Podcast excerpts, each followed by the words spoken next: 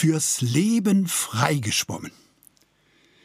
Wie ein Bilderbuch tragen wir unsere Kindheit ein Leben lang mit uns herum. Und wir blättern immer wieder darin, ob wir es merken oder nicht. Was wir an Geborgenheit und Zuwendung erlebt haben, bestimmt uns noch Jahrzehnte später und hilft uns zu vertrauen. Die bunten Hoffnungen und Erwartungen unserer ersten Jahre haben wir bei allen späteren Entscheidungen mit im Blick. Und wir lassen uns von ihnen mehr als wir es ahnen beeinflussen. Das heißt nun nicht, dass unser ganzes Leben nur so glücklich werden kann, wie unsere Kindheit war. Im Gegenteil. Oft sind es gerade unsere früher unerfüllten Wünsche und enttäuschenden Erfahrungen, die uns als Erwachsene vor Augen stellen, was uns wichtig ist und wie wir mit uns selbst und anderen umgehen wollen. Zudem birgt jede Kindheit in sich tausend Bilder.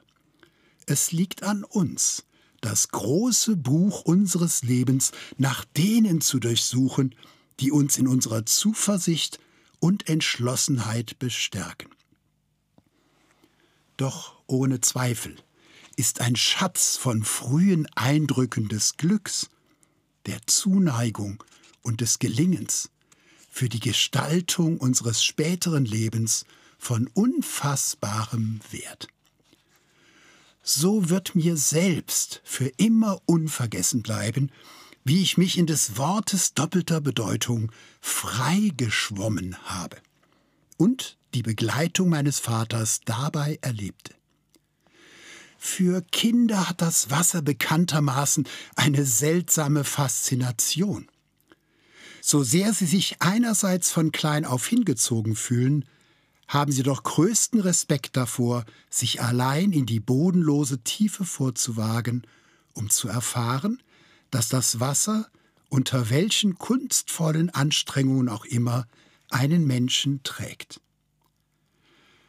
Um das Ablegen des Schwimmgürtels zu versüßen, versprach mir mein Vater eine Tafel Schokolade. Und es wurde daraus nach Rückfrage eine mit Nüssen. Dafür sollte ich vom Rand des Schwimmerbeckens zu einer kleinen künstlichen Insel schwimmen, die an der vorteilhaftesten Stelle, nach meiner heutigen nüchternen Einschätzung, vielleicht zwei Meter entfernt lag. Das schien aus Kinderperspektive unerreichbar. Aber die Rückkehr von der Insel wurde mir verbindlich zugesichert. Und mir gelang die Strecke, wenn auch beim ersten Mal zur Hälfte unter Wasser in Gegenwart und mit ermunternden Worten des Vaters, aber selbstständig. Oder heißt es selbstschwimmig? In jedem Fall erlebte ich den Sieg als Grunderfahrung des Vertrauens. In die Zuverlässigkeit des Vaters und in die eigene Möglichkeit der Entfaltung und Überwindung. Die Hilfe meines Vaters bestand nicht etwa im Festhalten.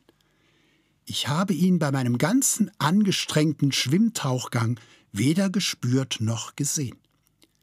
Die Hilfe bestand auch nicht darin, dass er mich von meiner Aufgabe wieder entbunden hätte, sondern in der Art, wie er mich auf meinem Weg zu Selbstständigkeit und Selbstbehauptung begleitet hat.